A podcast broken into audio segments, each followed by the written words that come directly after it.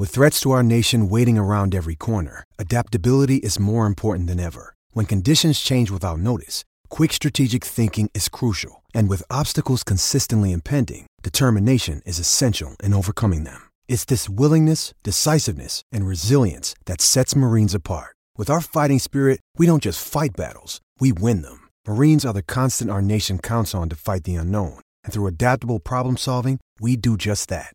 Learn more at marines.com.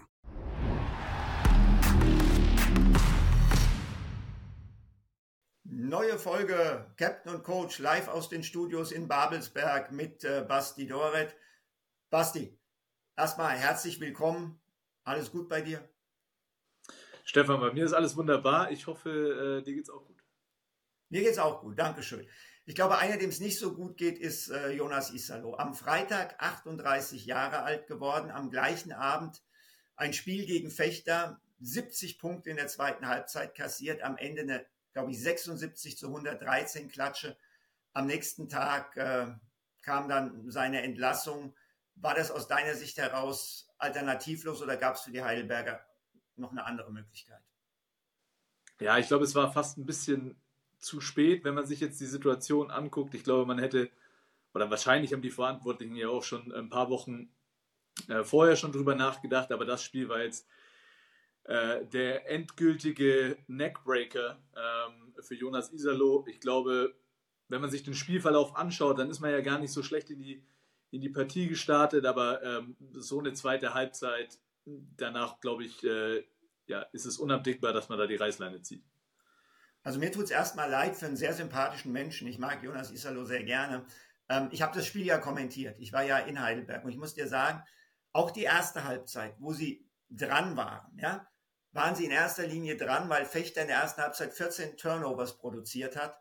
Und der kämpferische Einsatz von Heidelberg war aus meiner Sicht heraus nicht so, dass du sagen konntest, die glauben dran, die wollen mit aller Macht das Spiel gewinnen, sondern das war wir geben Gegenwehr, weil man von uns Gegenwehr erwartet. Und genau weil es auf diesem Niveau war, ist es, glaube ich, auch in der zweiten Halbzeit komplett zusammengebrochen. Als äh, das kann man ja wirklich nicht, nicht, anders, äh, nicht anders so sagen, ja. Ähm, also, also aus deiner Sicht äh, hat da die Mannschaft dann schon so ein bisschen aufgegeben gehabt, beziehungsweise schon fast gegen den Trainer gespielt? Ähm, ich will nicht sagen, sie, sie, sie, sie, sie hat gegen den Trainer gespielt aber die Mannschaft hat ohne Überzeugung gespielt. Schon in der ersten Halbzeit. Äh, das war für mich für Abstiegskampf nicht genug. Äh, und in der zweiten Halbzeit, als dann äh, Fechter gut rausgekommen ist, noch mehr Würfe getroffen hat, dann, dann war das bisschen, was vorher da war, auch komplett weg. Ja, und man muss natürlich auch sagen, so tief Heidelberg auch in der, in der, in der Scheiße steckt, aber Fechter hat natürlich da mittlerweile auch ein Selbstbewusstsein und Selbstverständnis, entwickelt, ähm, dass sie einfach zu einer sehr guten Mannschaft macht. Und du hast es natürlich auch äh, während der Übertragung angesprochen, angeführt von dem aus meiner Sicht wieder überragenden Tommy Cuse, der die Verteidigung gelesen hat wie, wie kein zweiter. Ähm, und dann Joschka Ferner, der gefühlt nicht daneben werfen konnte. Ähm, die hatten beide dann halt auch eine wie Jonas, wie Jonas Isalo, beide Geburtstagskinder gewesen an dem Tag und der Mannschaftsbetreuer von Fechter. Das erste Spiel in meiner Karriere, wo vier Protagonisten am Spieltag Geburtstag hatten. Ja, und dann, weißt du, wenn du Geburtstag hast, dann, äh, dann gelingt dir halt auch viel, ausgenommen natürlich jetzt äh, der Heidelberger Trainer, aber wenn du dann in so einer Abstiegs- oder Abwärtsspirale gerade in so einer zweiten Halbzeit drin bist und du eh nicht mehr diese hundertprozentige Überzeugung hast, dann ist es dann natürlich auch schwer wieder rauszukommen. Naja, also ich will jetzt nicht sagen, Heidelberg hat in der ersten Halbzeit Gegenwehr gefaked. Das wäre vielleicht ein bisschen zu hart, aber es ging ein bisschen in diese Richtung. Riesenproblem für mich Pick-and-Roll-Verteidigung. Egal, was sie probiert haben, und sie haben ja unterschiedliche Dinge probiert, nichts hat gegriffen.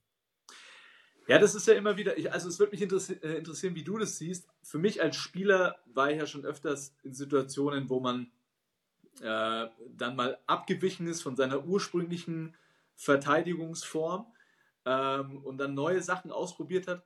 Ich finde, das Problem ist, wenn man die Überzeugung seines Konzeptes in der Verteidigung verloren hat, das ist, das ist das größte Problem, was du überhaupt haben kannst. Weil du dann immer einen Schritt zu spät bist.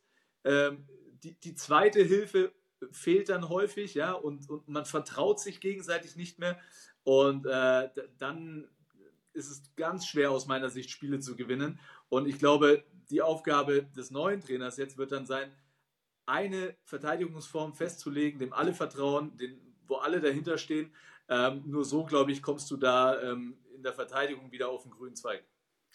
Also was aus meiner Sicht heraus passieren muss, ist ganz klar, diese Mannschaft braucht an beiden Enden des Feldes deutlich mehr Struktur. Deutlich klarere Struktur, an der sie sich festhalten kann.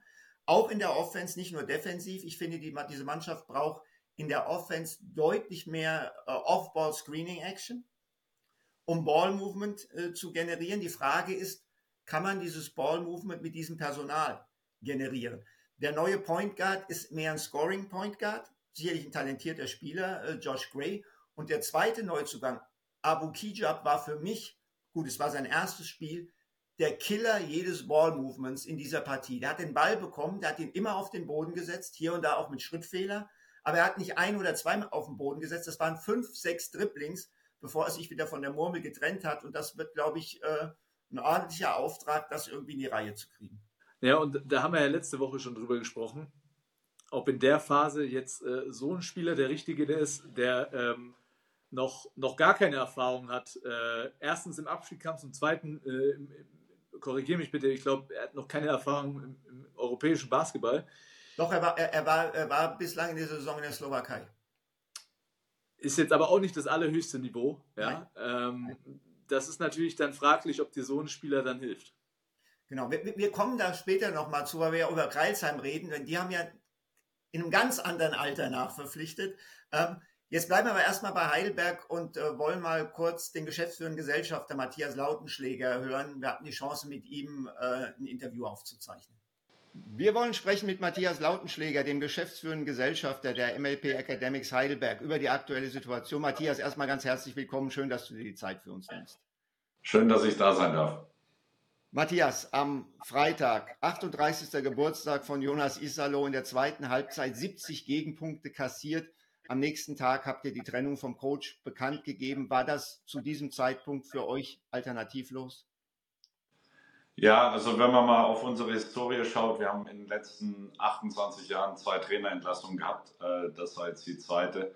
Ähm, das ist immer eine Sache, die man sehr ungern tut und wirklich äh, die letzte Maßnahme im, im Werk, Werkzeugkasten sozusagen und ähm, ist uns sehr schwer gefallen. Wir haben ja gerade erst vor ein paar Monaten seinen Vertrag um zwei weitere Jahre verlängert, weil wir eben mit seiner Arbeit sehr zufrieden waren und auch äh, davon überzeugt sind, dass er inhaltlich ein extrem guter Trainer ist, fachlich sehr qualifiziert und auch der Basketball, den wir letzte Saison gespielt haben, eben für sich gesprochen hat. Äh, wir sind äh, im letzten Spiel die Niederlage gegen Chemnitz, wo wir bereits in elf Punkten geführt hatten. Wenn wir das Spiel gewinnen, sind wir in den Playoffs drin, als wirklich äh, noch Neuling in der BBL.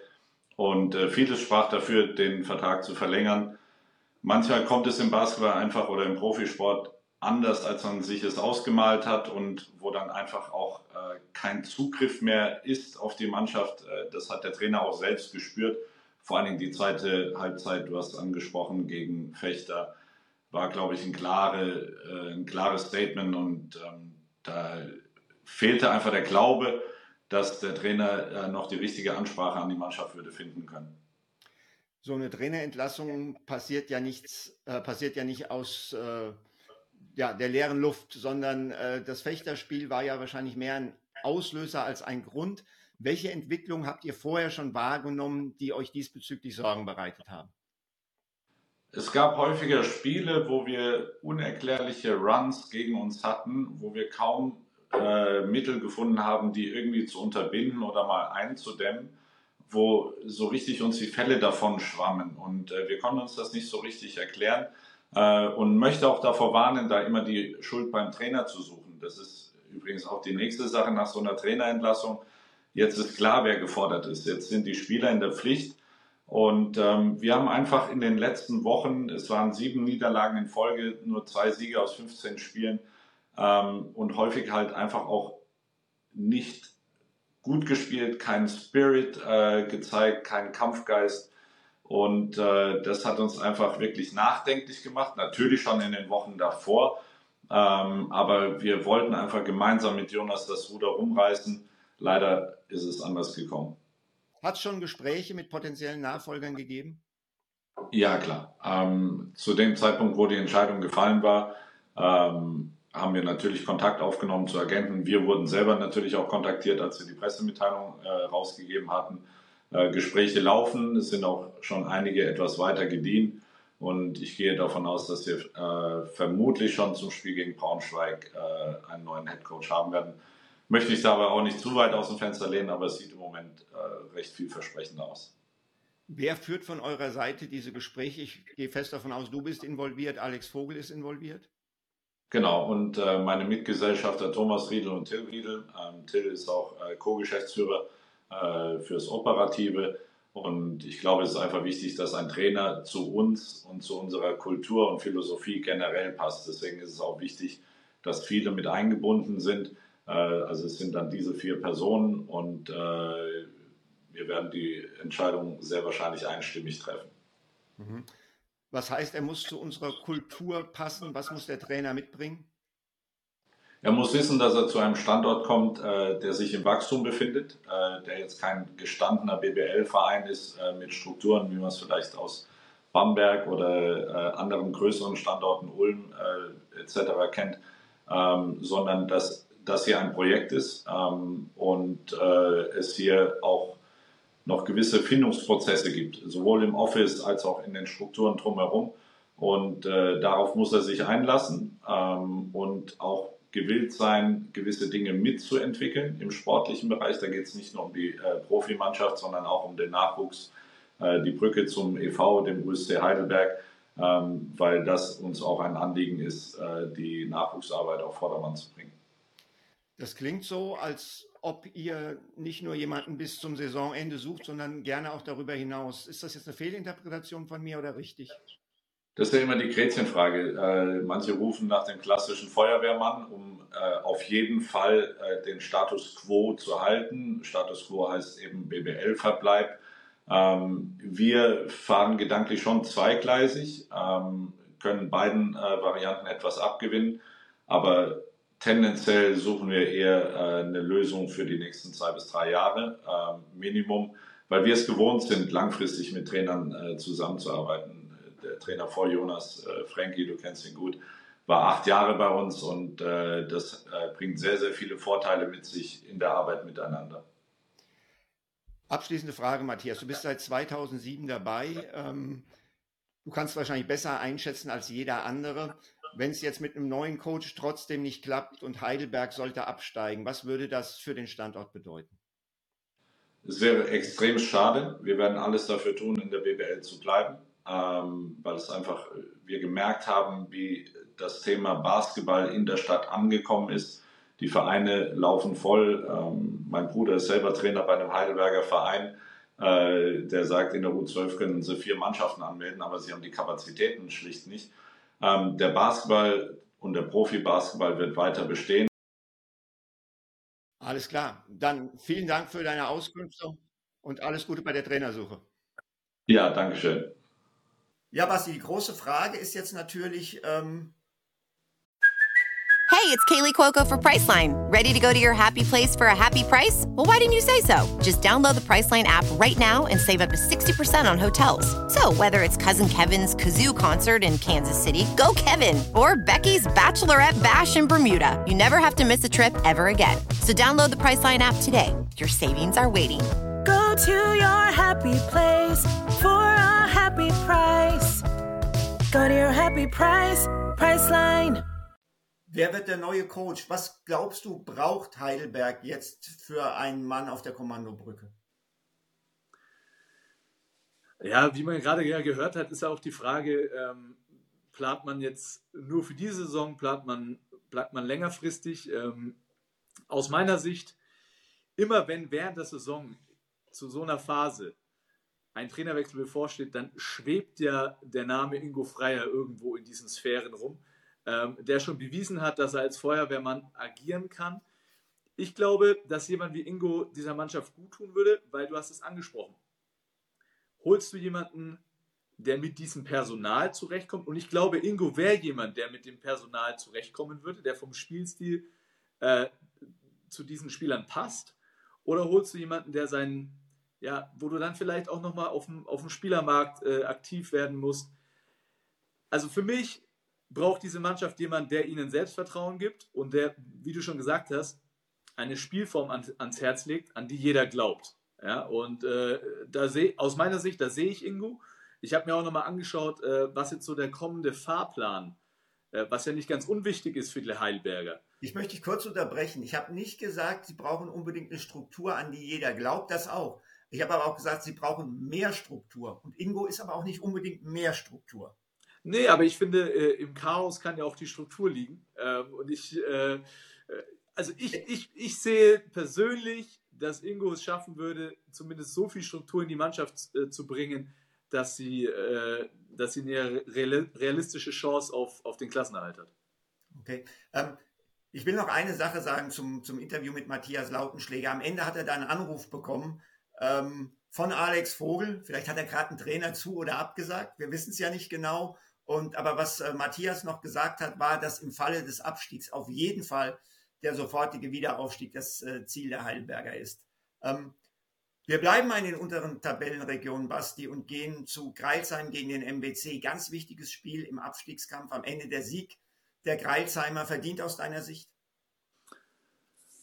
Ähm, aus meiner Sicht verdient. Ja, ähm, die, die Greilsheimer haben, finde ich, den, den, den, Kampf angenommen. Sie sind sich, glaube ich, der Situation bewusst. Ähm, du hast einen Brandon Childress in, in, in Topform erlebt an diesem Tag. Den, den wir hier sehr, sehr oft äh, schon ein bisschen äh, kritisieren äh, haben. Ja, ähm, gerade eben, wenn seine Würfe nicht äh, reinfallen. An diesem Tag sind sie reingefallen.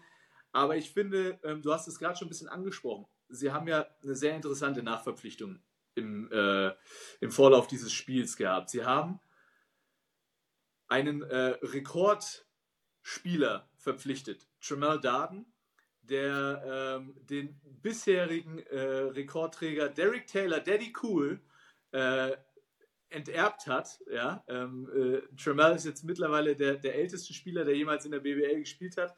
42 Jahre und wie viele Monate? Hast du es dir aufgeschrieben? Nein, ich weiß, ich, ich, ich weiß nur älter als, älter als 42, äh, 42, älter als 42 Jahre. Kein, also keine Ahnung.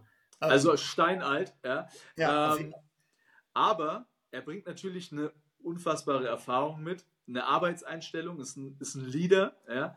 Also mit allen Spielern äh, und, und Trainern, mit denen man äh, gesprochen hat, die mal mit ihm zusammengearbeitet haben, die sagen, das ist ein absolutes Vorbild. Der bringt eine Seriosität in die, in die Mannschaft mit. Und auch wenn nicht viel an dem Tag reingefallen ist für ihn, hat man, finde ich, schon gemerkt, dass äh, er der Mannschaft gut tut. Ähm, ich weiß nicht, wie du es gesehen hast. Er tut der Mannschaft auf jeden Fall gut. Und was ich glaube, äh, das ist eigentlich nur eine Ergänzung zu dem, was du gesagt hast. Äh, ganz viele Dinge sehe ich eins zu eins so, ähm, ist seine Lockerroom-Präsenz. Wir reden über jemanden, mit einer unfassbaren Vita, äh, einem Spieler, der als Vorzeigeprofi gilt. Und ich glaube, ähm, er ist ein Veteran, der diese Liga kennt. Und das ist doppelt wertvoll. Veteran und er kennt die Liga. Und ich glaube, dass das eine äh, extreme Unterstützung ist für Mo Stuckey und für Fabi Black, dem Rest dieses Teams einen Sense of Urgency zu vermitteln. Und ich glaube, dass das ein, ein riesengroßer Faktor ist. Und du, du hast ja das jetzt schon angesprochen, wir haben es ja letzte Woche angesprochen, als wir über Abu Kijab bei Heidelberg äh, gesprochen haben. Du hast ja gesagt, ah, ich glaube, Erfahrung wäre besser gewesen. Äh, aus deiner Sicht heraus, der MBC mit der besseren Personalentscheidung als Heidelberg, oder? Du meinst Kreilsheim mit der besseren. Äh, äh, Entschuldigung, Kreilsheim mit der. Zum MBC kommen wir gleich. Ich verstehe, ja, dass, du Tremel, ich verstehe dass du Tremel Darden mit dem MBC in Verbindung bringst. Genau. Ähm, genau. Das aber Kreilsheim. Ja, aus ja. meiner Sicht äh, äh richtige, äh, richtige äh, personelle Entscheidung. Und ähm, ja, ich glaube, dass das wirklich Tremel enorm helfen kann, Kreilsheim da unten rauszuholen. Ähm, natürlich muss man bei einem Spieler in seinem Alter immer schauen, okay, äh, Verletzungen etc., aber er ist so professionell, der gibt so Acht auf seinen Körper, dass ich mir da wenig Sorgen mache. Und ähm, ja, also es freut mich auf jeden Fall für die Kreuzheimer, dass sie, dass sie da zu Hause diesen Erfolg gegen, ja, schon muss man jetzt ja auch sagen, einen direkten Konkurrenten feiern konnte. Du hast äh, Derek Taylor, den alten Rekordhalter, angesprochen. Daddy Cool ist ja jetzt äh, dein Assistant Coach in Nürnberg. Ähm, wie hat der denn die Enterbung, wie du es genannt hast, hingenommen? So wie er halt ist, äh, total locker, weil er gar nicht wusste, dass er den Rekord hält. er hat hast, hast, hast, hast, hast du es ihm erzählt oder wer hat es ihm erzählt? Ich habe es ihm erzählt und äh, das Spannende ist, er hat dann nur gesagt so, ja, aber ich habe in dem Alter noch eine Meisterschaft gewonnen und mein letztes Spiel war die Meisterschaft und so hat er aufgehört. Ja, das ist, das ist ein verdammt starkes Argument. Also da, Absolut. Da, da, ist, da ist Derek schwer zu widersprechen. Derek, wenn du zuhörst, alles Liebe, alles Gute und äh, ja, mit, mit, mit, mit dem äh, Championship-Game als Winner abzuschließen, das, das ist eine große Sache. Das gelingt nicht vielen. Nein. Und, und schon gar nicht in dem Alter. Das stimmt. Ähm, reden wir über den MBC. Ich fand eine wirklich schwache Vorstellung und für mich in dieser Verfassung ein Team, das bis zum Schluss kämpfen muss. Ich glaube, wir haben da unten drin Kreilsheim, wir haben Heidelberg, wir haben Göttingen, wir haben den MBC und wir haben die Tübinger, die gegen Würzburg eine große Chance vertan haben, den fünften Sieg zu schaffen, aber die, die, die trotzdem, ähm, ja, ich weiß es nicht. Du sagst immer, die haben eine Identität. Ja? Dani Jansson sagt, hm, wir wissen, wie man in dieser Liga spielt, wir wissen noch nicht, wie man gewinnt. Ähm, aber jetzt komme ich weg von, vom MBC zu Tübingen, wollte ich eigentlich gar nicht. Ich habe jetzt das Gesamtbild nochmal aufgemacht. Also der MBC in der Verfassung von jetzt äh, oder vom Wochenende für mich ein Team, das bis zum Ende kämpfen muss. Äh, deine Einschätzung? Ja, sehe ich ähnlich. Also du hast die Mannschaften angesprochen, die da unten äh, rumhängen. Gibt, gibt, denke ich, etwas äh, weiter oben auch noch ein paar Mannschaften, die aufpassen müssen, müssen nicht, da, nicht da ganz unten rein zu rutschen. Aber das ist so der Kern, denke ich, um den es sich am Ende dreht im Abstiegskampf. Beim NBC ist ja auch immer die große Frage, ähm, wie viel interessiert es die Spieler am Ende, ähm, was mit dem Verein passiert. Ja, das ist ja, finde ich, auch immer ganz wichtig in so, in so einem Abstiegskampf. Ähm, aber ja, wenn, wenn, wenn, der, wenn in Weißenfels ähm, so gespielt wird wie in Kreuzheim, dann, dann hat man ein echtes Problem.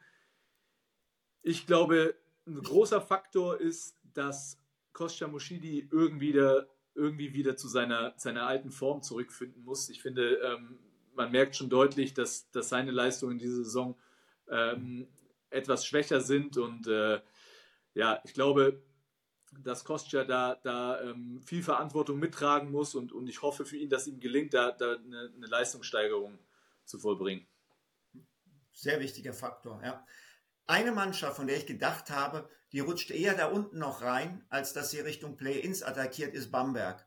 Und dann hauen die am Wochenende Alba mit 97 zu 77 weg. Also erstmal logischerweise äh, Glückwunsch an Bamberg. Ähm, das ist eine starke Leistung, aber angesichts der Umstände, Berlin äh, im Dauerstress nach Doppelspieltag äh, Euroleague, will ich jetzt Bamberg auch nicht, auch nicht so hoch hängen, aber ich denke mal, ähm, die, kommen, die kommen eher jetzt da unten raus, weil es ein bisschen Selbstvertrauen gibt und können vielleicht doch nochmal Richtung Play-ins angreifen. Ja, ich habe mir das Spiel angeschaut. Ähm, natürlich hat, hat sich Bamberg da ähm, auch ein bisschen, ja, in, in, fast schon in so einen kleinen Rausch gespielt. Da sind ja. Dinger gefallen, die, die vielleicht normal nicht fallen. Ähm, das ist ja immer so, wenn du gegen einen vermeintlich viel größeren Gegner spielst, äh, dass du, dass du mal ein bisschen freier agieren kannst. Und äh, das wird sicherlich den Bambergern sehr, sehr gut getan haben. Ob es die Probleme, die sie vielleicht haben, wirklich wegwischen lässt, wird man dann erst sehen. Die Berliner, glaube ich, werden sich kaum mit dieser Niederlage beschäftigen. Man hat gesehen, die waren einfach komplett platt. Bin aber gespannt. Das war ja erst der Anfang dieser, dieser Wahnsinnsserie, die sie jetzt im Januar spielen müssen. Sie, sie stehen jetzt, jetzt wieder mit. Doppelspielwoche? Sie stehen jetzt wieder in der Doppelspielwoche. Ähm, also da müssen sich die Berliner auch schon was einfallen lassen, um da ihre Spieler frisch zu halten.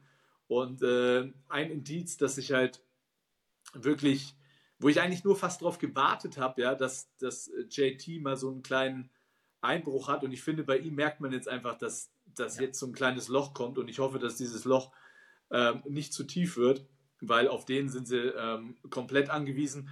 Und wo wir auch schon öfters drüber gesprochen haben, sind einfach äh, ja, die Point Guard Probleme, die die Berliner haben.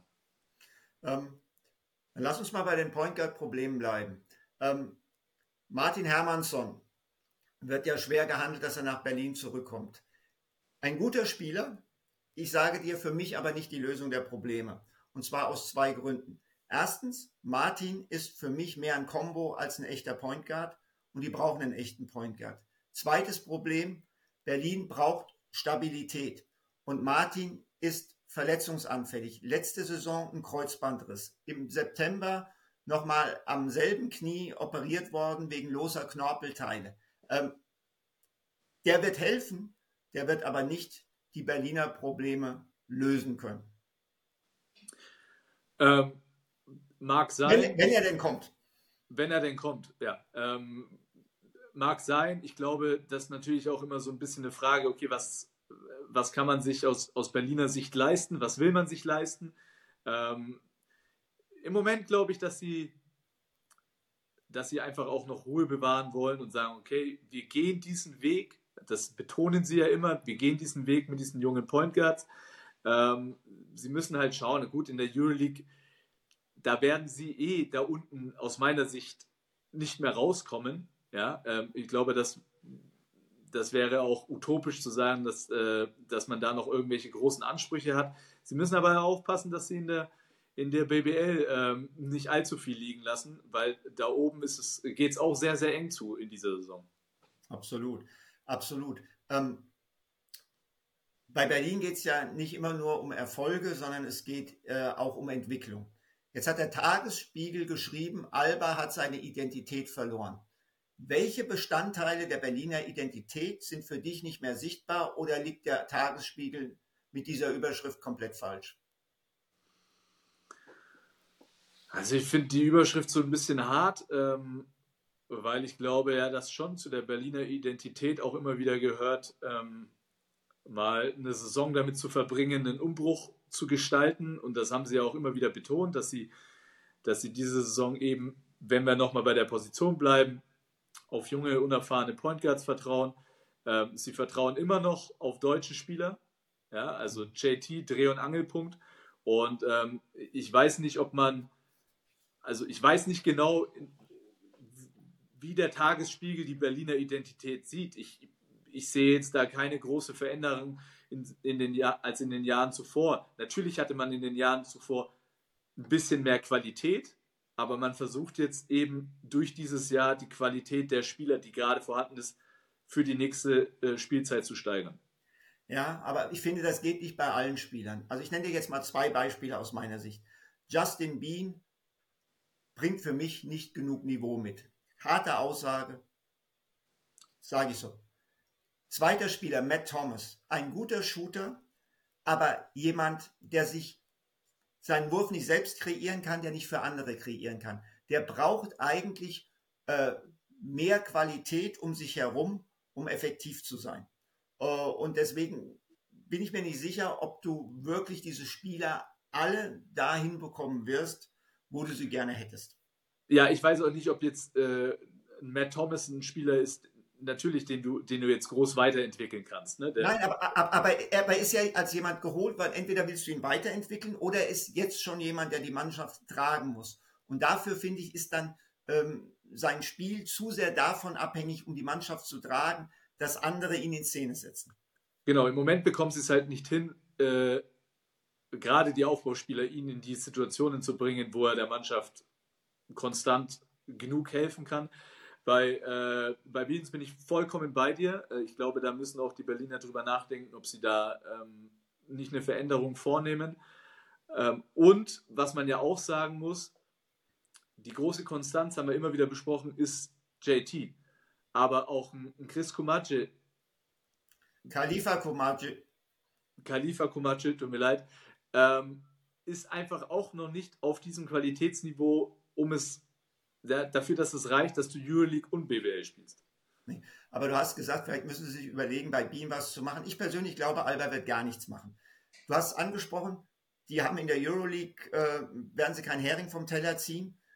Ich glaube, es ist ersichtlich, dass sie sehr wahrscheinlich auch nicht deutscher Meister werden. Und ich glaube, dass man in Berlin die Saison zu Ende bringen wird und nach der Saison schauen wird, wie man das Puzzle neu zusammenfügt. Ich glaube nicht, dass in Berlin in der Saison großartig was passieren wird. Ein Hermannsson, ja, vielleicht, einfach weil er diesen Stallgeruch hat, äh, aber dass, dass größere Veränderungen stattfinden, glaube ich, also das sehe ich zumindest nicht. Aber wäre das nicht aus deiner Sicht auch ein Stück weit wieder ein Indiz für Berliner Identität, einfach mal die Saison so laufen zu lassen und äh, nicht jetzt in den Anführungszeichen unnötige Moves zu machen?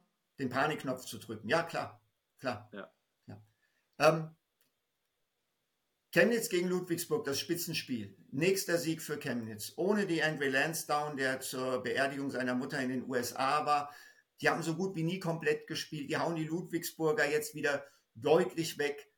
Ich, ich sag's mal so. Chemnitz bekommt immer noch nicht genug Anerkennung für das, was sie leisten. Liegt das daran, dass das ein Verein ist, der nicht so im Rampenlicht steht? Ich sag mal, wir haben jetzt lange über Berlin geredet. München und Berlin bekommen ja mehr Aufmerksamkeit auf den Plätzen drei und fünf als Chemnitz ganz oben. Ist das, ist das ein Medienproblem oder was ist das? Das ist eine gute Frage. Ich glaube, ähm, viele große Vereine haben ja erstmal klein angefangen und aus meiner Sicht ist Chemnitz gerade auf dem besten Wege, sich zu einem großen Verein zu etablieren. Ähm, ich mag die Arbeit sehr, die dort passiert. Man, man hört ja jetzt auch wieder ähm, Hallenneubau etc. Also was ich so mitbekomme, die Strukturen sind ja exzellent, äh, die in Chemnitz äh, vorhanden sind. Äh, die Spieler fühlen sich sehr wohl dort. Ähm, natürlich, um ein ganz großer Verein zu werden, hängt es natürlich auch immer, immer an den finanziellen Mitteln. Aber was sie im Moment daraus machen, ist äh, aller Ehren wert. Und sie sind nicht umsonst Tabellenführer. Die beste Verteidigung der Liga hat man jetzt auch wieder gesehen. Die Ludwigsburger waren in letzter Zeit extrem stark in der Offensive. Ich meine, wir beide zusammen haben ja das Spiel gegen Oldenburg gemacht, wo gefühlt alles reingefallen ist.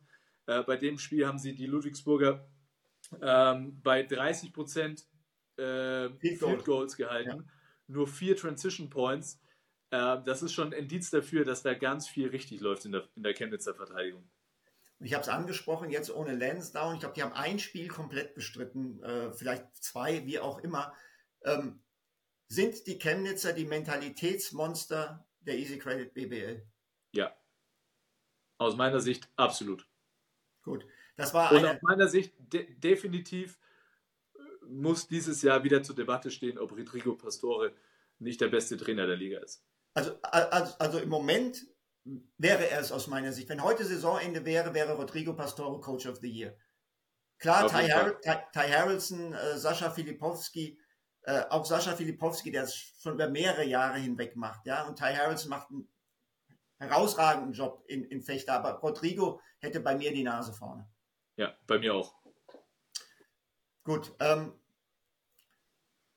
jetzt spielen die noch in Bonn und gegen die Bayern. Wenn die beide Spiele verlieren, war es eine sehr gute Hinrunde. Wenn sie eins davon verlieren, war es eine herausragende Hinrunde. Und wenn sie beide noch gewinnen, gibt es ja nur noch das Wort fantastisch, oder? Ja, du hast mich letzte Woche ja schon gefragt, ob ich glaube, ähm, dass sie Hinrundenmeister werden. Ich habe das ja bejaht und ich glaube immer noch daran. Ähm, ich finde, die Mannschaft ist so gefestigt. Ich traue äh, ich trau der Mannschaft im Moment alles zu. Ja, aber, aber wenn, wenn die Bayern ungeschlagen bleiben in der Hinrunde, sind die Bayern Hinrundenmeister, weil dann haben sie auch in Chemnitz gewonnen in den besseren direkten Vergleich und beide haben drei Niederlagen. Ich bin, sehr, ich, bin sehr, ich bin sehr gespannt auf das Spiel äh, Chemnitz gegen Bayern. Sind wir alle. Sind, sind, sind wir alle. Kurz noch zu den Ludwigsburgern. Äh, Freunde, denkt dran, am Mittwoch ab 1745 das Rückspiel in der Basketball Champions League bei Darüsafaka in Hinspielen klarer Sieg ähm, für die Ludwigsburger. Jetzt schauen wir voraus auf das äh, kommende Wochenende mit einem Klassiker Bayern gegen Bamberg. Jetzt haben die Bamberger gerade gewonnen gegen Alba. Jetzt geht es wieder gegen ein Euroleague-Team, allerdings auswärts, aber auch wieder in der Doppelspielwoche der, äh, der europäischen Königsklasse. Deine Erwartungen, Basti? Ich glaube, dass die, äh, dass die Bayern deutlich tiefer auch in der Qualität sind als die Berliner und ähm, sie mit dieser Doppelspielwoche besser zurechtkommen. Man darf nicht vergessen, die Bayern haben Ähm, kein einfaches Spiel gehabt in Rostock. Ähm, nach einer, nach einer Italienreise. Sie haben ja ähm, in Mailand und äh, in Bologna gespielt letzte Woche. Haben jetzt wieder eine Doppelspielwoche, die sie abschließen mit einer Reise nach Istanbul zu Fenerbahce. Äh, und dann kommt Bamberg und ich glaube, dass aber ähm, die Bayern zu viel Qualität haben für die Bamberger. Auch wenn die Bamberger dann natürlich mit Selbstvertrauen hinreisen werden, aber ich, äh, aus meiner Sicht sind die Bayern trotzdem klarer Favorit in dieser Partie. Sehe ich genauso. Mehr Rotationsmöglichkeiten als die Berliner, tiefer, sie können das besser verkraften. Sie haben den Heimvorteil und Bamberg hat nicht den Heimvorteil. Ich glaube, das ist noch ein größerer ähm, Faktor bei der ganzen Sache. Äh, faktisch, München ist besser als Berlin und München ist auch vor allen Dingen besser als Bamberg. Absolut. So, dann bewenden wir es damit äh, oder lassen wir es damit bewenden für diese Woche. Ich glaube, das ist der richtige Terminus. Basti hat wieder sehr viel Spaß gemacht. Vielen Dank für deine Expertise und ähm, Stefan, bis nächste Woche und dann wissen wir hoffentlich, äh, wer neuer Heidelberger Trainer ist. Genau, da haben wir wieder Gesprächsstoff. Ciao, so ciao. Aus. Bis dann.